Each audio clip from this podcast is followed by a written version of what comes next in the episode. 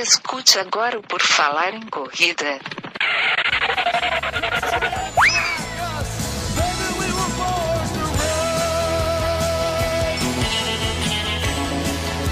Are you ready to run?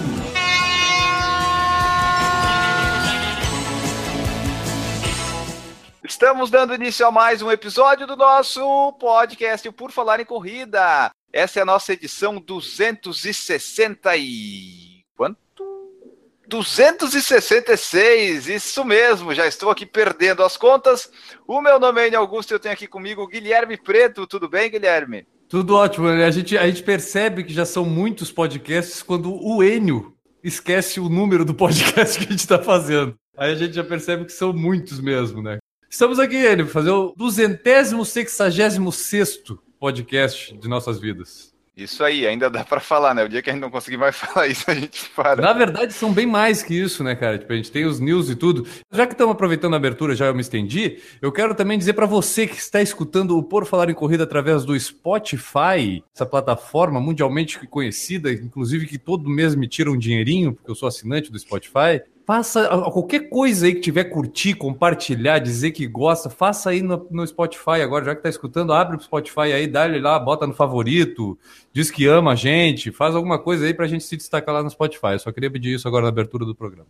É isso aí, pessoal. Façam isso, porque hoje nós vamos falar com o Lucas Torres, fisioterapeuta que já esteve aqui conosco em outros episódios, e hoje a gente vai falar mais um pouco com ele sobre lesões, como tratar, como evitar e outras coisas do tipo. Seja bem-vindo, Lucas, tudo bem? Opa, boa noite, Enio, boa noite, Guilherme. Grande prazer aí estar com vocês de novo e vamos tentar contribuir com um pouquinho de informação aí.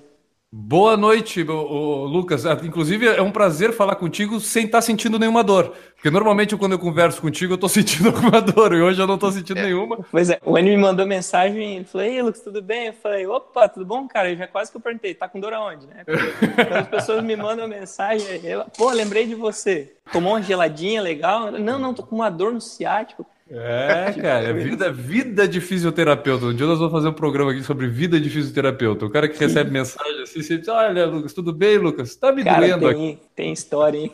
Ah, que bom, cara. Vamos desvendar bastante coisa hoje. Quem quiser saber mais coisas aqui sobre nosso Por Falar em Corrida, com 266 edições de podcast, fora PFC News, PFC na Copa, PFC nas Olimpíadas. Nós 412 pra... já. 412 Aí, ó, no 412 podcasts publicados já na sua vida. E quem quiser saber mais sobre essa linda história que temos aí ao longo de seis anos, pode acessar o nosso site, porfalarencorrida.com. Vai encontrar bastante coisa por lá. Inclusive acesso para nossa loja, aonde na publicação deste podcast não sabemos se ainda terão bonés do Por Falar em Corrida para serem vendidos, mas você pode tentar nossa loja e descobrir se tem lá boné ainda para ser vendido ou não. Faça isso. Opa, olha só, oportunidade, pessoal. E vocês também podem ir no site lá, vai ter o padrim.com.br barra por falar em corrida para você contribuir com o nosso projeto se você quiser, se você puder. Hoje a nossa conversa é com o fisioterapeuta Lucas Torres. Ele vai nos ajudar aqui a tirar algumas dúvidas, a contribuir com informações sobre lesões que os corredores normalmente têm. Para começar, Lucas, quando tu está atendendo aí, quando chega alguém que corre para se consultar contigo, qual que é o tipo de lesão mais comum ou mais frequente que tu atende? Relacionado à corrida, cara, o que a gente tem, vou falar baseado um pouco de evidência e um pouco da experiência clínica também até um tempo atrás o que mais se detectava na corrida eram as lesões de joelho, que era a principal, era o carro-chefe relacionado à corrida. Hoje em dia, já com muito falado sobre estabilidade pélvica, estabilidade de membro inferior no contexto geral, mas sempre com foco maior em glúteo, valgo dinâmico, algumas palavras que caíram aí no, no conhecimento do pessoal, está cada vez, não é que está menos comum a dor no joelho, mas que eu estou recebendo mais hoje em dia relacionado à corrida e que alguns estudos já estão mostrando é mais a fascite plantar, mais uma relação com a dor no pé em si. Aí entra depois a canelite, dor no quadril, é, por aí vai. Mas hoje o que mais está se chegando aqui no consultório e também está mudando um pouco da evidência, principalmente para a corrida é, de rua, são as alterações no pé, assim, mais a fascite plantar. O mimimi tá em qual colocação aí nessa que o pessoal chega aí também? Porque deve ter bastante mimimi, né? Eu, eu te digo é. isso, eu vou explicar por que da brincadeira. Porque a gente entra nessa fase de frio. Agora mesmo a gente está gravando esse podcast, está 10 graus aqui em Florianópolis com chuva. E a gente já vem aí de algumas semanas com tempo mais frio e tudo. nessa época é muito fácil a gente achar qualquer dorzinha até para se servir de desculpa para não sair para treinar. Para né? sabotar, sim. Mas a minha pergunta, é, sendo mais sério no assunto, tem alguma lesão que se agrave com frio? Ou tipo, costuma aparecer, olha, começou a esfriar, essa lesão começa a ficar mais propensa a acontecer, algo muscular, não sei. Tem algo que se agrave com o frio? Teoricamente, não. Teoricamente não, mas se você pensar... Mimimi só se agrava com o frio mesmo, então. Não, é só cara, mimimi. mas é muito relato de... Inclusive eu dou um relato para você meu, que eu já fraturei o meu, minha una e no frio me dói mais. Agora, especificamente eu vou te dizer, olha, isso cientificamente comprovado? Não. Mas eu tenho a minha teoria que a gente tende a se retrair um pouco mais por conta do frio em si, para gerar, talvez, acumular um pouco mais de calor e talvez isso gere alguma um aumento de tensão, ou tem gente que realmente não gosta do frio e fica tenso e nervoso por causa do frio. E aí, teoricamente, vai distribuir, vai ter uma descarga adrenérgica maior e desenvolvedor. Os primeiros dois quilômetros assim, cara, as articulações demoram um pouco, parece, a desenferrujar, fica aquela, aquela sensação até com medo de se soltar para não, não sei, distender alguma coisa, assim. Tem alguma coisa a ver com isso ou é só da minha cabeça? Cara, depende. Você chega a fazer um, um aquecimento, porque para você chegar numa temperatura maior do corpo no frio vai demorar mais, né? Uhum. Então, teoricamente, para você aquecer o corpo, você está fazendo um educativo antes, você está dando, fazendo uns agachamentinhos em casa, dando uma corrida ali no teu corredor, enquanto a temperatura está mais agradável, para que você vá encarar o frio. Isso são estratégias que eu vou tentando criar, que eu criei já para mim, que eu já fiz na época que eu corri. Inclusive, estou organizando com a coach já agora para começar a voltar. em breve, já estamos com os objetivos para o ano que vem já, mas eu, eu vou tentando criar estratégia para mim. E aí vou com meus pacientes também, quando eles me relatam queixas, tentando ajustar, fazer ajuste para que o, o sofrimento seja menor, porque a gente tenta sabotar mesmo. Talvez seja útil mesmo fazer esse um aquecimento dinâmico em casa mesmo, antes de sair para o frio, para já sair um pouco mais quente, né? Aquecer até mais rápido, porque como tu falou, no frio é mais difícil aquecer na rua às vezes, né? Quem mora e em edifício que nem o Enio pode usar as escadas ali do edifício, fazer uns lancezinhos de escada. Sim, sim, e tem até a questão psicológica, né? De você já encarar o frio mais com o corpo mais claro, quente, né? claro. né? Correr no frio é foda mesmo pegar aquela friaca, o ventão sul aí de frente, principalmente aí no sul da ilha, né? Pegar na lata ali, ó. Chega a doer o joelho, né? É, não tem, cara. Às vezes sai para correr a favor do vento, assim, fica feliz pra caramba. Na hora que tem que voltar. Pra voltar, é, é melhor. O problema é que tem que voltar, né? É... Tudo que vai, volta e tudo que sobe, desce. São duas regras da natureza ali, Augusto. Olha só, eu vou. A gente falou que ia ter esse assunto lá nas redes sociais e o pessoal mandou algumas perguntas. Eu já vou trazer aqui, porque eu acredito que vai encaixar com os nossos assuntos aqui todos. Uma delas é do Silvio Neto, que perguntou assim, ó: "O que se sabe hoje sobre palmilhas, Lucas? Já ouvi opiniões favoráveis e contrárias tanto de ortopedistas quanto de fisioterapeutas. Afinal, essa tal de palmilha, ela pode ser útil? Ela serve para alguma coisa?" A palmilha é um tema um pouco polêmico na ciência, assim. Tem bastante gente que gosta, que é a favor. Eu sou muito a favor de tentar não usá-las eu indico muito a palmilha no caso, ah, eu tenho uma diferença real de um centímetro e meio, dois centímetros de perna, aí, teoricamente, esse cara precisa de um calço. No caso ali de um neuroma de Morton, que tem um... O que é o neuroma de Morton? É um tipo um, um tumorzinho benigno ali entre quarto e quinta metatarso ali no dedo do pé, que ele é causado por aumento de pressão. Então, ah, se você coloca uma palmilha com fragmento para aliviar aquela pressão, beleza. Isso pode favorecer o indivíduo a continuar. Mas, assim, ó, eu sou muito mais a favor, antes de fazer uma avaliação de um fisioterapeuta bem feita para analisar a mecânica, entender o que está acontecendo antes de já gerar uma intervenção com palmilha que pode ser desnecessária, entendeu? Que pode não acrescentar nada. Um leigo que nem eu, assim, não tenho a menor ideia de palmilha, cara. Mas eu já vi que existem casos que parecem ser feitas personalizadas, né? São, não sei se tira algum molde do pé, faz alguma coisa mais personalizado. E tem aquelas palmilhas que eu vejo ali na Decathlon, ali na prateleira. É a mesma coisa? É, diferente. É tipo, essas palmilhas da Decathlon, não especificamente da Decathlon, né? Palmilhas que são vendidas. ah, é que eles não estão patrocinando, então a gente fala. Quando patrocina, a gente não fala. É que aqui o pessoal patrocina pra gente não falar, é diferente. Nós vamos, nós vamos arrumar uns esquemas, deixa comigo aí, que a gente já estamos conversando a respeito. Mas, enfim. Então tá. Vamos, vamos, mudar o foco aí. Então tá ali da, da Paquetá Esportes ali, aquelas que estão na Paquetá Esportes ali da prateleira. Essas palmilhas que falam, ah, isso aqui é para pé pronado, é para pé supinado. Você avaliar um pé, você avaliar uma pisada é muito, tem que ser muito detalhado, porque dinamicamente é uma coisa, estaticamente é outra. Qual é o exame mais fidedigno para direcionar uma boa palmilha?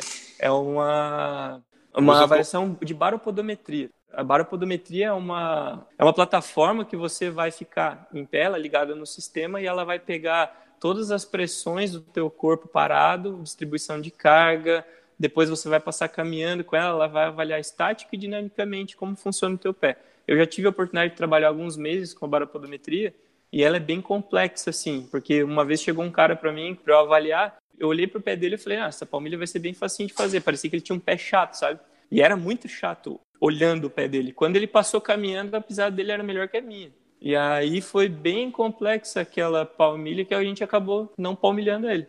Então é muito relativo. Essas palmilhas que são prontas, teoricamente, se ela está induzindo ou pronação, supinação ou alguma coisa, eu não indicaria o uso, não.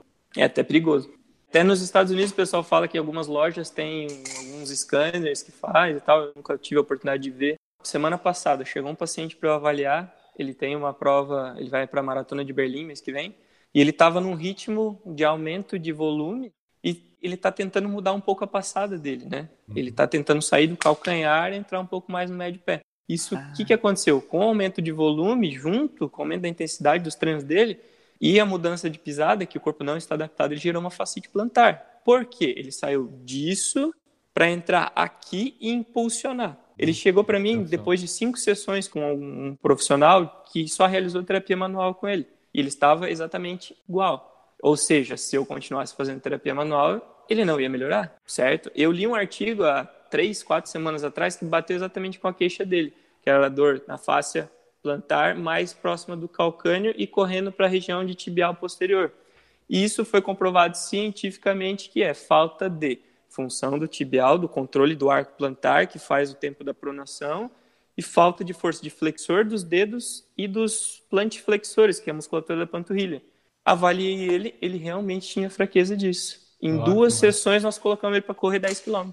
Pô, mas se ele tava treinando para maratona, não devia ser uma boa hora para ele mudar o jeito de pisar, né? Eu faria isso depois da maratona, né? Para garantir. Teoricamente a gente muda a passada só em férias, né? Não durante Exato. o treinamento, mas de uma certa forma esse indivíduo ele talvez tenha acreditado ou recebeu informações de que isso potencializaria o, o, treino, o tempo ser. dele, que ele queria bater o tempo dele lá, entendeu? Ele já fez, ele queria baixar o tempo. Então, teoricamente, isso seria bom para é. ele em resultados. Quando a gente começa a baixar o tempo, cara, essa necessidade de mudar um pouco a pisada para mais é, ponta de pé, né? E... É total. É porque tu, o teu desequilíbrio para frente começa a ser maior, né? E tu não consegue mais lançar o calcanhar. Aí tu começa, se tu começar a fazer isso, tu começa criar lesão de menisco, lesão de joelho pra caramba aí. Exatamente. Um, uma transmissão de força né, direta. Exatamente. Eu acredito que além do, do vetor de força que vai causar o um impacto, se você corre teoricamente com o corpo projetado mais reto, você está gastando muita energia, né? Em um, claro, um plano que não é claro. que não é potencial para você.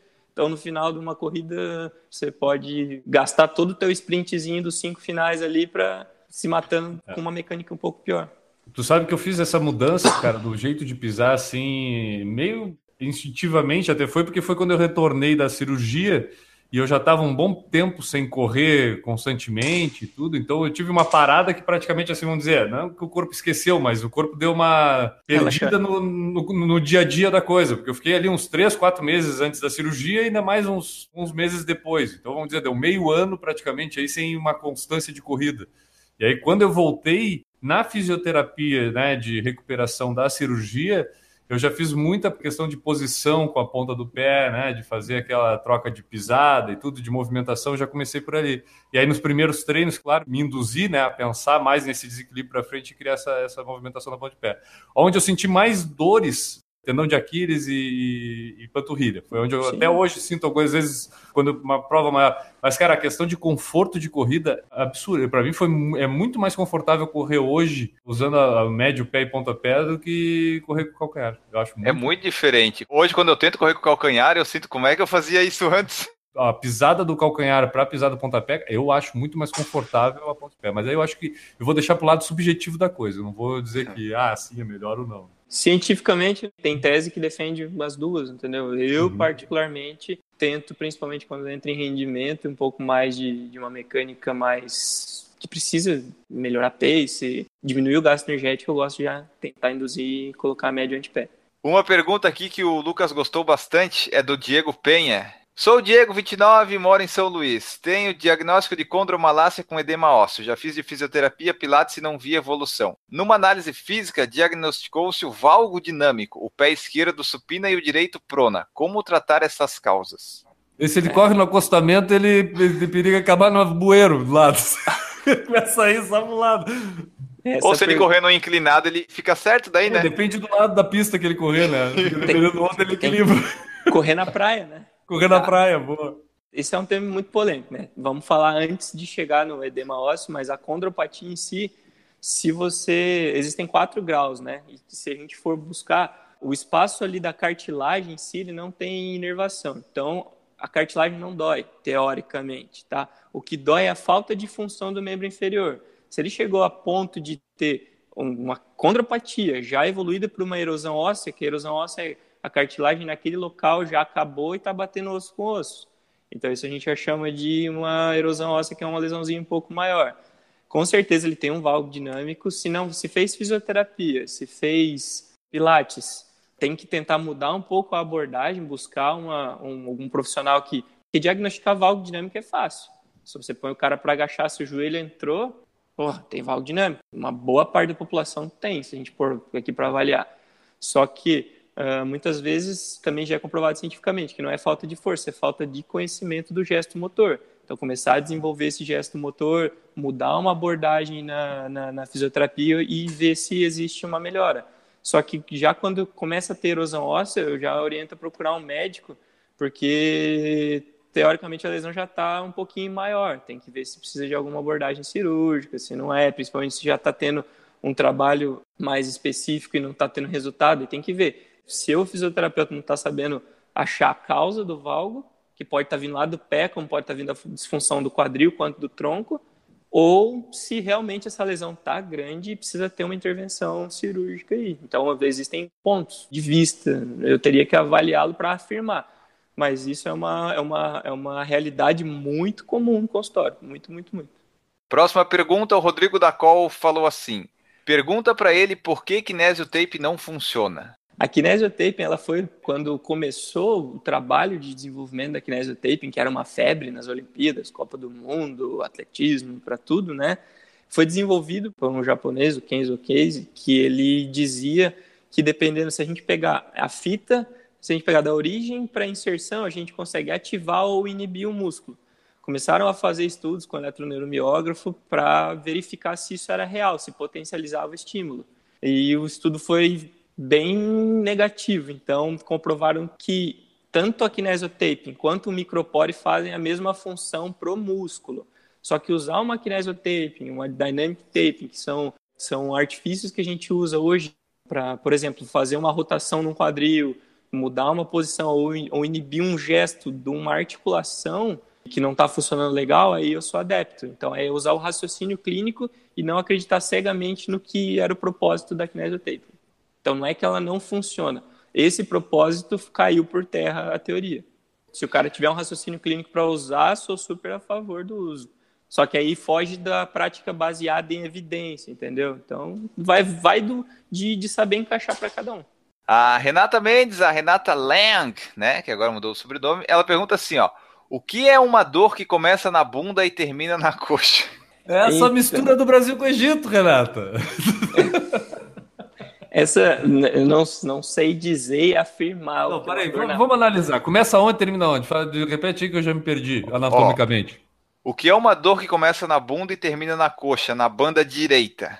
Cara, assim, ó, eu não sei exatamente que região da bunda que ela tá falando que começa a dor e se corre para o trato lateral. Vamos falar em possibilidade. Se ela tá com dor na banda iliotibial lateral, que é a dor do trato, que é muito comum no corredor, isso tem uma grande evidência que está faltando suficiência na pelve contralateral, que quando ela dá a passada, então vamos pensar que ela tem a dor aqui, nesse joelho. Quando ela dá a passada e a pelve contralateral não funciona, ela gera um valgo e traz toda a carga para a lateral. Isso, teoricamente, pode sensibilizar a musculatura que fica na bunda ali, o piriforme, pode tensionar glúteo médio e aí fazer um falso ciático, não sei, mas a dor dela não sei dizer exatamente o que é, tem que ver qual a causa, tem que avaliar se Vamos tá pedir para Renata mandar foto para a gente mostrando qual é esse lugar aí, tá? Ou um vídeo, né? É, manda um vídeo mostrando para a gente exatamente qual é essa posição da dor aí que sai da bunda e chega na coxa. Nós queremos saber certinho que nós não conseguimos analisar aqui. A coxa e a bunda pode ser muito grande, a gente não sabe direitinho onde é que é. é. Tem uma série de, de fatores, assim, às vezes, ah, tá com uma restrição de rotação interna do quadril que tá aumentando a carga e tensionando, então não consigo entender exatamente a causa da dor dela sem poder avaliar. Tu falou ali negócio piriforme, teve uma dúvida que chegou do Adriano, projeto 42K, assim, ó. Fala sobre a síndrome piriforme. Sofro dela seis vezes. O que, que é essa tal da síndrome do piriforme? A síndrome do piriforme é um falso ciático. Quando o paciente chega relatando dores, tive até um que chegou essa semana né, relacionado até braço, assim, e tinha todos os sintomas de sintomas neurais, e eu fiz todos os testes neurais, deram negativo, deram tensão em um músculo, o cara estava sofrendo há três meses, a gente inibiu o músculo, a dor dele passou na hora. O piriforme é a mesma coisa. O piriforme é um músculo que sai perto do trocânter maior ali, perto. Vamos falar assim, na lateral do fêmur ali e corre para o sacro. E esse músculo é responsável por rodar o quadril externamente. O ciático ele passa por trás do piriforme. Quando o piriforme existe, se tensiona por algum motivo, ele pode comprimir o ciático e gerar uma falsa dor ciática. Causas diversas Pode ser desde a carteira no bolso, pode ser da perna cruzada em excesso, pode ser da disfunção de membro inferior. A síndrome de piriforme é muito vaga, assim, né, falando clinicamente. O Eureka 8P perguntou assim: Meu joelho às vezes faz um barulho como se tivesse areia dentro da articulação, porém depois some. Isso é lesão? A sensação, esse estalo de areia na articulação, teoricamente eu não entendi o ato de sumir. Mas se a gente pensar em mecânica, parece-me característica da síndrome fêmuro-patelar. Entre 40 e 70 graus, quando a gente está dobrando o joelho com carga, é onde existe esse atrito. Quando ele está agachando, nessa amplitude vai, vai parecer que tem areia no joelho. Faz. Depois que ele passou, se ele agachou mais fundo que isso, vai passar o estalo e na hora de voltar não vai ter. Mas se ele agachar de novo, vai ter. Aí é característica de uma síndrome fêmuro-patelar. Aí provavelmente ele está sem função lá em cima. O quadril não está funcionando legal, o ângulo que, que a gente chama, que é o ângulo entre joelho, quadril e pé, assim, uma angulação, pode estar alterada, tem diversas possibilidades, mas sugere uma síndrome fêmuro-patelar. Isso não tem a ver também com a condromalácia? Que vai desenvolver uma condropatia, porque tá atritando vai acabar ferrando a cartilagem. O Mariano Lima perguntou assim: lesão no joelho mesmo depois de fazer tomografia, ressonância e não achar nada. Ele tem lesão no joelho? Lesão é um negócio que a gente tem que falar que é tipo assim, ó, nem tudo que dói é lesão. Pois é. Olha que coisa linda, podemos aprofundar isso. Nem tudo que. Exatamente. Fazer uma camiseta com essa frase? Nem tudo que dói é lesão, porra, vamos fazer por falar em corrida aí, pô, vamos colocar. Mas o que, que é? é? Emoção? É, às vezes o coração tá doendo, né? Pode ser, cara. Pode ser o coração, pode que ser. Que tu sabe que o emocional influencia bastante nessas dores físicas, né? Por que, que nem tudo que dói é lesão? Porque para chegar na lesão, a falta de função está acontecendo. Se começou a doer, é um sinal que tem algo errado. Se você insiste, vai virar lesão. Ah, entendi. E muitas lesões, por exemplo, eu tenho esse que o nosso amigo comentou a respeito da erosão óssea, do edema ósseo. Eu tenho erosão óssea no meu joelho esquerdo e eu não tenho dor. Por quê? Eu tenho função no meu membro inferior. Eu cuido da minha mecânica. Sabe quando que me dói? Quando eu paro de fazer atividade física. Teoricamente, eu tenho isso e está estabilizado. Eu tenho que acompanhar para isso não piorar. Porque se piorar, eu sou um cara com indicativo de, de cirurgia para os dois joelhos já. Só que eu vou postergar isso por um tempo, até quando eu puder. Gerando função no meu corpo e não, não sinto dor. Seria mais ou menos eu dizer assim, pá, cheguei de uma corrida com uma dorzinha ali no, na lateral do joelho, em algum lugar cheguei com uma dorzinha. Se eu não pensar no que gerou essa dorzinha depois da corrida e continuar correndo ali, eu vou gerar lesão. Mas se eu tenho como não gerar essa lesão, se eu me preocupar e. Vamos com calma. Você está falando de você ou de um cara que está começando a correr? Eu não sei. Aí... É, é muito relativo. que corre. eu tô pensando em alguém. Eu, eu, quando eu falei, eu falei pensando em alguém que corre constantemente. Tá, o cara não tá uma um semana correndo. Tá, vamos tá, criar um caso aqui clínico, então criam o Guilherme, está começando a correr, tá. o Guilherme o já cara, fez três O cara saiu, o cara hoje ele já corre há uns dois anos, ele está fazendo treinamento aí para uma meia maratona, determinado treino lá de intervalado, ele chegou com uma dor na, na lateral do joelho, lateral de fora. O que, que esse cara tem que fazer? Pode se preocupar? Pode dar um diazinho off e voltar a correr? A dor lateral do joelho, ela vai ter a relação com a instabilidade da pelve contralateral. Então, teoricamente, esse cara precisa de alguém que gere um acompanhamento já para ele, porque senão ele vai continuar aumentando o volume, ele vai continuar aumentando a carga, pode ser que seja a primeira maratona dele, o corpo dele não está adaptado a uma distância maior, e com o aumento de volume de treino ele começou a ter sintoma. Se essa dor começar a ficar crônica, aí é mais chatinho de resolver. Se a gente já tem uma intervenção imediata e consegue tirar a carga e manter o volume de treino legal, show de bola. Então é por isso que eu estou dizendo que é muito relativo. Estou colocando possibilidades para você. Se você está começando a aumentar um volume que você não teve, se você não está mudando nada, não mudou o piso, você continua correndo no asfalto, mais ou menos no mesmo ritmo que você corria, no mesmo local, se você não mudou tênis, se você não está querendo mudar a pisada ah. e você começou a desenvolver isso é por conta do aumento do volume e a falta de estabilidade pélvica tá. para suportar esse volume. Teoricamente está faltando força no quadril esquerdo com uma boa potencialização específica ali para tirar a carga do joelho direito, teoricamente. Né? Jones Maicon perguntou: dependendo da lesão, é possível treinar leve para não perder o condicionamento e trocar a corrida por exercício de baixo impacto é uma boa abordagem? A dúvida seria se paro e volto logo ou continuo com treino leve e não perde condicionamento? São perguntas bem complexas. Tudo vai variar. Eu tento não parar, tento não tirar ninguém da atividade física. Só que eu tenho que pensar assim: ah, o cara que está correndo tem uma maratona daqui seis meses e eu não treinei. Eu comecei a ter dor Espera aí, como é que você está querendo evoluir para chegar na maratona sem dor? Sendo que você não está fazendo musculação, você não está fazendo pilates, não está fazendo nenhum controle de força e quer correr e já está com dor. Como é que eu vou falar para esse cara, continua correndo? O jeito é ir para bike, ir para elíptico, para ganhar condicionamento, fortalecer e tentar encaixar de volta a mecânica. São coisas muito relativas que um bom fisioterapeuta entendendo todo o contexto vai poder direcionar é muito relativo. Eu tento não tirar ninguém da atividade. Tento fazer o máximo possível para falar assim, olha, eu preciso parar. Não, você não precisa. Nós vamos reduzir volume, nós vamos conversar com o teu coach, nós vamos fazer alguma coisa, a pessoa que está ajustando a planilha, eu tento conversar para achar um meio termo para não parar. Porque, tipo assim, eu posso, por exemplo, parar de correr um tempo para daí, sei lá, fazer bicicleta, outra coisa, para manter algum condicionamento. Outro fala de manter correndo também. Dá para manter correndo.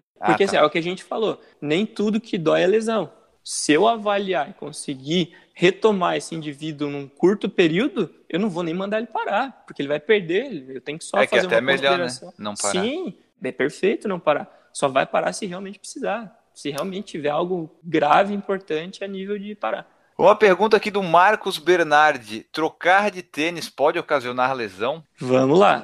Pode gerar dor, porque a dor vai ser uma adaptação de uma estrutura nova que está acionando talvez um músculo diferente que o teu corpo não está adaptado.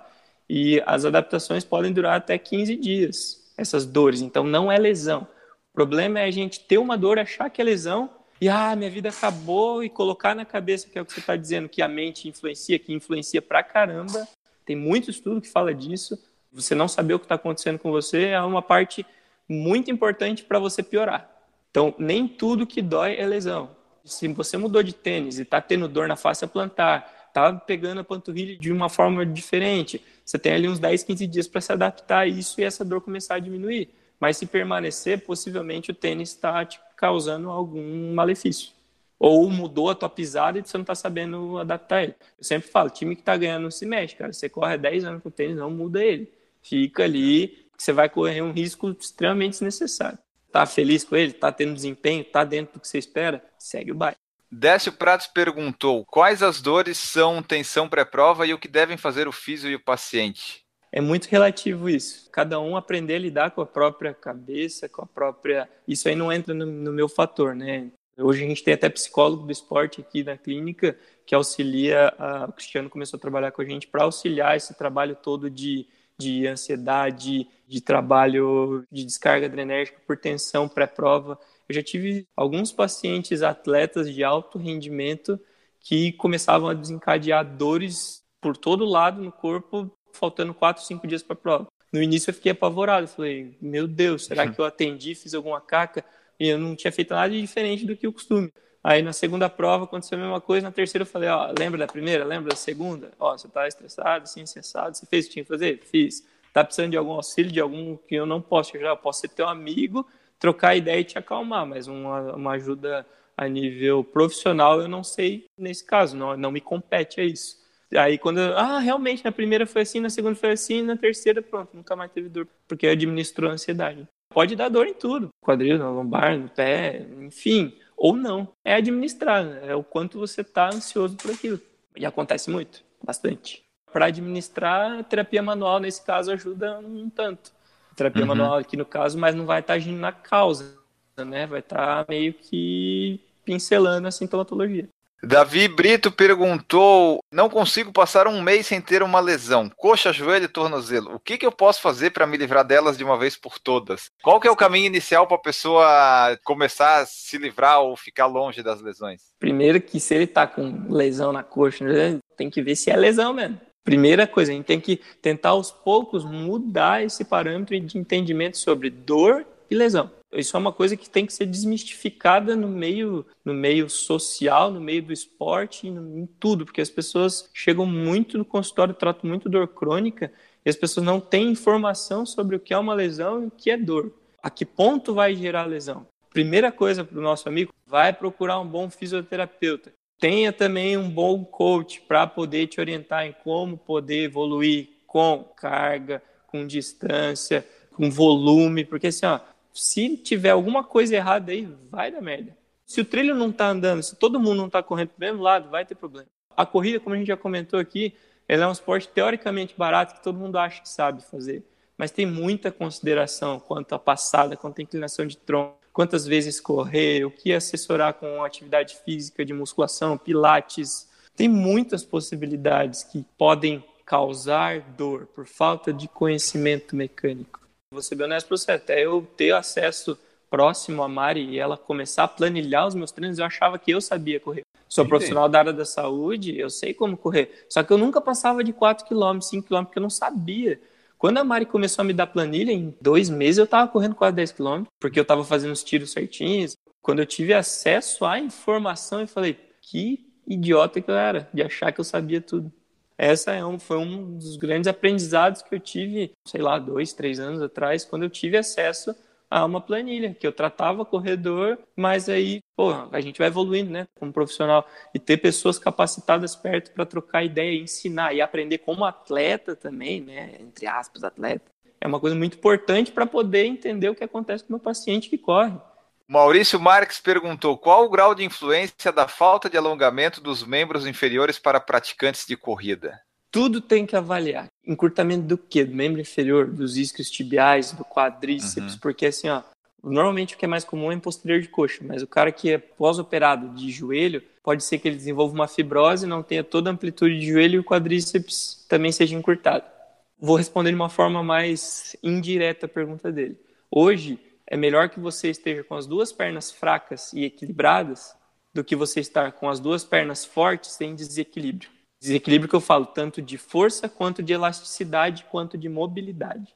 Se você tem um quadril que roda melhor que o outro, que flete melhor que o outro, se você tem um quadríceps mais forte que o outro, um glúteo mais forte que o outro, aí é indicativo de lesão. Aí você tem risco. Juliano Colodetti, sobre canelite, manda umas dicas de como tratar sem parar de correr. A canelite tem que ver, assim, ó, outras possibilidades. Se o tênis está muito gasto, se está dando muito impacto. Tem muita gente que não controla a quilometragem de tênis, depende da qualidade dele. Aí meu toque menos. funciona. Controlar a quilometragem funciona. Isso ajuda para algumas pessoas tentar entrar menos com calcanhar, que é algo que vai aumentar, uma, vai ter um impacto maior. Entrar com o calcanhar dá uns impacto bom no joelho, na canela, né, Lucas? É bom para artrose. Entrar com a ponta do pé diminui a chance de ter canelite? Eu achei que até era o hum. contrário, eu achei que tu ia fazer mais força ali na, naquela musculatura tibial ali. Né? São perguntas que, para eu responder, eu tenho que estar baseado em evidência, mas a evidência fala que os dois. Se você projeta a ponta, médio antepé, por exemplo, se a gente fala do Bolt, que corre, que é um velocista, que ele quase nem toca o solo, ele não vai ter carga nenhuma na tíbia, porque quem está empurrando é a força da panturrilha. A panturrilha dele vai ser uma tora, mas a canela dele tá boa se a pessoa ela não tem canalite, mas ela não quer ter de jeito nenhum, quais são os exercícios ou coisas que ela poderia fazer para tentar evitar? na minha experiência prática, clínica, tentar menos, ter menos contato de calcanhar e fazer treinos de evolução, de trabalho de força e estabilidade de pé, ter um bom fisioterapeuta para acompanhar. James Lane perguntou: entorce no tornozelo. Dizem que uma vez que você teve isso, seu tornozelo nunca mais será o mesmo. É verdade ou mito? Pode ser verdade, pode ser mito. Tem que ver que grau foi o entorse. Nós temos três tipos de grau: grau 1, grau 2, grau 3. Grau 1, estiramento que não teve ruptura. Aí normalmente tem, se tiver equimose, que é aquele roxo é quase que imperceptível, tem edema e gera uma instabilidade leve. Então, teoricamente, você consegue retornar para o esporte rápido. Um grau 2 você já tem ruptura, pode ter ruptura completa de, de normalmente do talo fibular, que é o fíbulo talar, que é um ligamento lateral do tornozelo, que gera estabilidade lateral. Se você tiver um bom trabalho de fisioterapia, você consegue muitas vezes. E o grau 3 já rompeu o fíbulo talar, deltoide, que é outro ligamento que, que estabiliza a parte medial do tornozelo. Esse é mais complexo, o pé fica um pouquinho mais frouxo. Mas nós já demos, eu já dei alta para um paciente uma vez correndo a 13 km por hora, ele tinha rompido quatro ligamentos do tornozelo, queriam operar ele, nós não deixamos. Nós Bom. abraçamos a causa, fizemos, o cara foi embora 13 para 14 quilômetros, com 5 minutinhos ali, tranquilaço. Só que assim, isso a longo prazo, se o cara não cuida, pode gerar um desgaste precoce, né? Porque tá faltando ligamento. Se você faz força para compensar isso, se você mantém força para compensar isso, você vai sofrer menos. Como eu tive já pacientes que chegaram realmente com esse histórico de nunca mais o pé vai ser o mesmo, porque quando fez a ressonância não tinha ligamento nenhum, estava todo fibrosado o pé e a fisioterapia não resolveu. Aí não tem como fazer mágica. Né? Estou atendendo um paciente que está evoluindo agora para o CrossFit. Ele começou, eu atendi ele há um tempo atrás. Quando ele começou, eu passei uma série de exercícios educativos para ele. E ele ficou bom da queixa dele e parou de fazer exercício. Agora que ele hum. aumentou o volume, Normal. ele está crescendo só de um lado e o outro não está desenvolvendo. Eu falei, você está fazendo exercício que eu te ensinei? Não. Então, brinquei com ele. Então, o teu tratamento agora é voltar para os exercícios. Nossa, hoje eu atendi ele, inclusive. Ele, porra, fantástico, fantástico é, a dor dele passou com o exercício. Melhorou, né? Não, não vai passar instantaneamente, é até ruim que isso aconteça, mas vai melhorando de acordo com a gratividade que você vai evoluindo a, a força de estabilidade do segmento. E aquela dor que era 5 começa a cair para 4, começa a cair para 3, o estresse começa a diminuir, a gente começa a baixar volume para depois poder aumentar em equilíbrio. Fred Structor falou aqui, ó. Ontem torci o pé enquanto corria porque fui inventar de fazer um bumerangue no Instagram. A dor tá passando agora. Pois é, tem que tomar cuidado com essas ah, coisas. Ah, mas ele não usou minha hashtag, né? Desliga a câmera e treina. É, foi, pois é, né? Foi dar uma de Hoje em dia, o maior causador de lesões do corredor é o uso de celular durante a corrida. Ah, que é a mesma verdade. coisa acontece no trânsito, né? No trânsito é pior até. O Márcio Costa comentou assim: para condromalácia já apliquei hialuronato de sódio, estou fazendo musculação e funcional. Tem outra dica? Fez isso e está melhorando? Se está melhorando, segue o baile. Diego Penha, o que o Lucas acha do método das cadeias musculares GDS? É realmente bom? O que, que é esse método GDS? GDS é um tipo de trabalho que trabalha realmente em cadeias musculares. Você vai fazer associado vários grupos musculares trabalhando de uma mesma objetividade. O que, que eu acho? Vou ser bem honesto eu acho que a gente tem que, nós que somos fisioterapeutas, a gente não pode se ater a uma técnica, não virar GDSero, pilateiro, osteopateiro, RPGista, quiropraxista. Eu, Lucas, acho, tenho formação em osteopatia também, mas tem que analisar a causa e o que meu paciente precisa naquele momento. Se você tem uma dor no quadril e o GDS vai trabalhar você deitado, meu amigo, corre lá, que você tem que trabalhar em pé. Então, é uma relação. Eu acho muito legal, muito válido a técnica, como um complemento, como uma ferramenta para melhorar a função do corpo. Mas se você falar, ah, tem que tratar com GDS, isso é mito. A fisioterapia ela abrange muito mais do que GDS, do que Rolfing, do que osteopatia, do que é fisioterapia. Eu tenho que antes de ser praticante de alguma técnica, eu tenho que lembrar que eu sou fisioterapeuta e eu tenho que achar o que você precisa. Se eu abro a minha caixinha de ferramenta e acho que o GDS vai encaixar, eu vou fazer uma técnica de GDS. Se eu acho que uma técnica do RPG vai funcionar, eu vou fazer uma técnica do RPG. Se eu acho que uma manipulação osteopática vai favorecer que você consiga fazer o exercício numa melhor função, eu vou fazer uma técnica de osteopatia e depois eu vou fazer exercício com você. É, esse comentário eu achei legal do X-Trem. Me autodiagnostiquei com canelite, síndrome de compartimento anterior e era só excesso de gordura e falta de preparo. Procure um profissional. Olha, é uma dica boa essa, procure um profissional, né, Lucas? Ajuda pra... bastante a pessoa tem que procurar profissional, independente de, de, de, da atividade. Ou até da vida pessoal, né, cara? A gente vê muita gente desabafando em rede social a respeito da vida própria. Vai procurar um psicólogo, né? Não sou ninguém para julgar e cada um faz o que quer com a rede social, mas a gente vê Eu não muita sou ninguém pra julgar, mas eu também não sou ninguém pra seguir também, Leandro. É, eu também. Eu, eu- se eu começo a encher o saco, eu paro de seguir. Isso aí. Mas, teoricamente, para tudo, sempre vai ter. Eu, há tempos atrás, eu comecei a fazer terapia, cara, e é sensacional. Sensacional. A linha de raciocínio. Pô, eu descobri coisas da minha infância que eu tinha muita dúvida para saber com uma linha de raciocínio que para ela foi tão simples. E para mim, no caso, eu falo, nossa, eu pensei, eu faço isso no consultório com a dor das pessoas, e ela fez com uma dúvida minha. Que fantástico. Então, teoricamente, buscar ajuda profissional para qualquer coisa no mundo. Agora nós estamos conversando com uma pessoa, como eu comecei a clínica há pouco tempo aqui, eu estava fazendo a rede social, estou fazendo agora vai ter uma pessoa que vai cuidar da rede social, porque eu não sei fazer. Entendeu? Não tem que ser metido de falar, não, eu vou postar. Estou postando, ela olhou e falou, tá tudo errado. Eu falei, ah, obrigado. né? Por isso que eu estou te procurando. Mas eu, teoricamente, eu não sei fazer. Ela falou, ó, você está num caminho bom, mas as fotos podem melhorar, assim, assim, assim. Eu falei, então tá bom, você assume isso para mim? Assume. Fechamos uma parceria vai ter uma pessoa que vai cuidar da rede social. Porque eu sou fisioterapeuta. O Valdir Alves perguntou o que, que tu pode abordar sobre pubalgia. Pubalgia acho que não é muito comum na corrida, né? Pubalgia é, um, é muito mais, é mais comum no, no, futebol, assim, que a gente encontra. Mas a pubalgia em si é um desequilíbrio entre adutor e, resumindo, né? Entre a musculatura adutora e abdominal. Isso atrapalharia para correr? Atrapalha, dói pra caralho. Eu nunca tive, mas dizem que dói muito. E meus pacientes relatam muita dor. Daniel Salgado, o que é pior para o joelho, Lucas? Uma subida ou uma descida durante a prova? Se você estiver preparado, nenhum dos dois. Mas, teoricamente, eu acho que a descida é mais prejudicial, porque ela exige uma força que a gente chama de força excêntrica.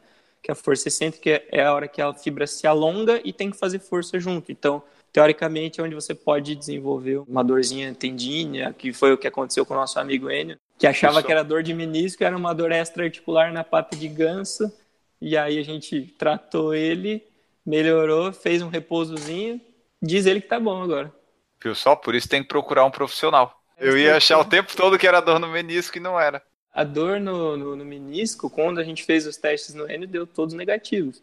Então, teoricamente, o que estava acontecendo na palpação e na função dele era uma carga medial em pata de ganso. Ponto. Liberou a pata de ganso, normalizou a mecânica, fez um repouso porque foi sobrecarga e aí acabou. Alexandre Soares de Oliveira, como diferenciar uma canelite de uma fratura por estresse? Sintomatologia persistente há muito tempo e limitação. A fratura ela começa de uma forma bem muitas vezes ela começa num, num, estágio bem curto que pode acentuar no periósteo, né, que vai aumentando a carga. Teoricamente, fez repouso, repouso curto ali, teve uma tentativa de alteração de mecânica, não funcionou, é interessante o raio-x e muitas vezes até a ressonância acha mais fácil do que o raio-x, porque o raio-x às vezes não pega. Davi Oliveira, quando agacha o músculo atrás do joelho, ele coloca entre aspas, externamente, não se contrai de modo natural, parece que se desloca para o lado, o que pode ser? Relativo, não sei, pode ser uma raspagem do tendão em algum lugar, a mecânica não tá bacana, tem, tem que analisar, tem que ver. O Fernando Fernando perguntou o seguinte: Boa noite, pessoal. Se possível, pergunta aí para o Lucas sobre a experiência no tratamento do impacto fêmuro-acetabular no pós-operatório. Quantos meses dá para voltar a correr com segurança? Vi que há muita divergência entre os médicos e fisioterapeutas. Operei semana passada um lado do quadril e semana que vem opero o outro. Impacto fermocetabular é muito relativo à reabilitação. Vamos falar sobre protocolo. Teoricamente, protocolo ali de até 16 semanas é um tempo de cicatrização interessante que tem que ser respeitado e que a gente evita saltos unilaterais. Entrou em 16 semanas, a partir do quarto mês já começa a poder ter uma, uma, uma descarga de peso unilateral com maior potência. Então vai depender, é muito relativo ao retorno, se você já é atleta, se você pratica atividade física antes, se não é. Trabalhei dois anos só com reabilitação de quadril, muito específica, tendo muito quadril hoje, e já tive casos de pacientes que receberam alta com seis meses, já tive pacientes que ficaram dois anos na fisioterapia, tive pacientes que ficaram oito meses, sete meses, é relativo existe muito a questão da perícia do médico que vai operar, existe o, a interligação entre a equipe que está tratando, porque tem um contexto muito grande em cima disso, de qual a expectativa do cara, se está bem orientado, se está tendo uma boa fisioterapia. Mas em protocolos com segurança, já que você não depende disso para viver, te diria assim, ó, enquanto você não tiver uma boa função, não tiver recuperado legal, assim, até sintomatologia de dor, porque todo mundo opera quadril achando que vai melhorar a dor. Não melhora a dor a cirurgia. O que melhora a dor é a função, é o ganho de função no pós-operatório. Então, tem muita gente que fica com muita dor no pós-operatório e é comum, é muito normal. Então, te diria ali, para voltar com segurança, ter uma boa estrutura de profissionais acompanhando, mas de seis meses ali para frente, acho que já dá para começar a brincar. Essa foi a nossa conversa aqui com o Lucas Torres. Falamos sobre vários tipos de lesões, como tratar, como evitar, como fazer, o que não fazer. Esperamos que vocês tenham gostado. Se ainda ficou alguma dúvida, alguma coisa, você manda sua mensagem que a gente pretende fazer novos programas nesse sentido daqui para frente, em algumas semanas ou alguma coisa mais para frente. E nós vamos embora. Antes, só falar do padrim.com.br barra por falar em corrida. Se você está escutando esse episódio, escutou o último, percebeu que no último não teve o nome dos padrinhos por uma questão de atualização de nomes e daí não deu tempo, mas todos esses que vão ser citados agora, vocês vão ouvir, são os que nos apoiam no nosso projeto. Alessio Grisbowski, Alex Furtado, Alexandre Oliveira, Aline Sousbach, Antônio Monaschi, Aristóteles Cardona, Beatriz Carvalho, Betuel Sanguineto, Bruno Silveira, Cauê Gastardi, Cíntia Aires, Daiane Freitas, Danilo Professor, Dejaldir Santiago, Diego Inácio, Diego Penha, Douglas Godoy, Eduardo Guimarães, Eduardo Massuda, Esther Mikovski, Fabiano Granado, Fábio Schirman, Fabiola Costa, Fernando Loner, Fernando Silva, Francisco Carlos, Giovana Calpe, Gustavo Issa, Henrique da Gama, Henrique Cotian, Everton Ribeiro, Jonathan Davi, Jones Maicon, Jorge Oliveira, José Mauro, Juliano Colodetti, Júnior Berezes, Leandro Campos, Leandro Corade, Leonardo Alves, Lorna da Silva, Marcelo Oliveira, Marcos Cruz, Marcos Tenório, Michel Moraes, Natan Alcântara, Paulo Neri, Rafael Machado, Regis Chachamovic, Renata Mendes, Ricardo Kaufmann, Ricardo Silvério, Roberta Pereira, Rodrigo da Col, Samu Fischer, Silvio Neto, Thiago Souza, Valdir Silva, Vladimir Assis, Wagner Silva e Washington Lins. Você pode fazer como todas essas pessoinhas, ir lá no padrim.com.br barra por falar em corrida e apoiar o nosso projeto, 1, 5, 10, 15, sabe 20, que eu queria, 30 Andy? reais. Que eu, queria? eu não queria te Oi. interromper, mas sabe o que eu queria? Eu queria Oi. dar um beijo em cada uma dessas pessoas que tu falou o nome agora. Só isso que eu queria dizer agora. Que homem carinhoso esse, hein? Meu Deus, ele tá carente demais, hein? São 65 espalhados pelo Brasil e pelo mundo. Tô abrindo meu beijo para essas pessoas todas. Coisa linda. Contribua, se você ainda não é padrinho, vai lá ser padrinho, vai ganhar um beijo. Olha que legal. Fica refletindo aí sobre isso e apoie o nosso projeto. Agora sim, vamos embora de fato. Lucas, muito obrigado pela tua presença aqui. Deixa aí os teus contatos para o pessoal que quiser te procurar, encontrar a Movon, enfim. Valeu, Ainda mais hein? agora que a Muvon vai ter um- uma rede social decente, Decente. né, Lucas? Muito obrigado. Valeu, ele, valeu, Guilherme. Cara, sempre que vocês precisarem de alguma coisa, eu estou sempre à disposição. A clínica está sempre aberta para vocês aqui, o que precisarem, para a gente gerar um pouquinho de informação. Estamos sempre à disposição. A Movon, ela fica aqui em Jurerê Internacional, em Florianópolis. Fica situada dentro do Jurerê Sport Center. Nós temos um Instagram que é arroba Movon Integrada, que lá tem os nossos contatos, WhatsApp, tem ah, o telefone fixo, tem o endereço. Também tem fotos que ainda não estão personalizadas, mas em breve estarão. Perfeito, muito obrigado, Lucas. Guilherme Preto, vamos embora. Valeu, Enio Augusto. Bom, brigadão pro Lucas, cara. Queria retificar a dedicatória deste programa à Grade, né, nossa amiga que completou uma prova aí depois de muito esforço. E é isso aí, Enio. Um abraço para todo mundo. Voltamos na próxima semana. Voltaremos na próxima semana, sempre lembrando vocês que já estamos no Spotify. Então, procurem lá e não digam mais que não estamos lá, que a gente já está até bem posicionado lá nos esportes. Voltamos no próximo programa. Um grande abraço para vocês e tchau. Errou! A Grade Oliveira, que fez acho que a primeira corrida da vida dela esse fim de semana, né? Foi um ah, Não sei se foi a primeira, mas foi uma em muito tempo que ela fez aí, lá no São Paulo. Foi Inclusive, vamos homenagear a Grade com esse programa de hoje. Homenagem à Grade, esse programa. Vamos fazer? Podemos ser. Então tá. PFC em homenagem à nossa colega Grade Oliveira. Isso aí. Próxima vez que eu for em São Paulo, eu quero comer pastel, Grade. Vamos combinar isso. Que o pastel da Grade é bom. Fez sucesso na festa junina. Errou! Pata de ganso poderia ser considerado uma zoonose? O quê? Desculpa, minha Sério, ignorância. não, mas não é pra entender mesmo. Eu perguntei se a pata de ganso pode ser considerada uma zoonose. Zoonose. É, uma doença transmitida Ah, por animais. porra, que merda. Eu fiquei Passou a pensando. ter que fisioterapia e lesão, né? É. E A fica- piada Nossa. foi tão profunda que eu sei que... Foi uma piada muito séria, cara. É, Eu fiquei muito, pensando em qualquer outra coisa menos isso. É que ele Ó, nunca ouviu a primeira piada da história do podcast, ele, que Nem contaremos na hoje. semana que vem ou na semana que eu conte agora. Não, não quero mais. Para aí, vem cá, gordo do gongo.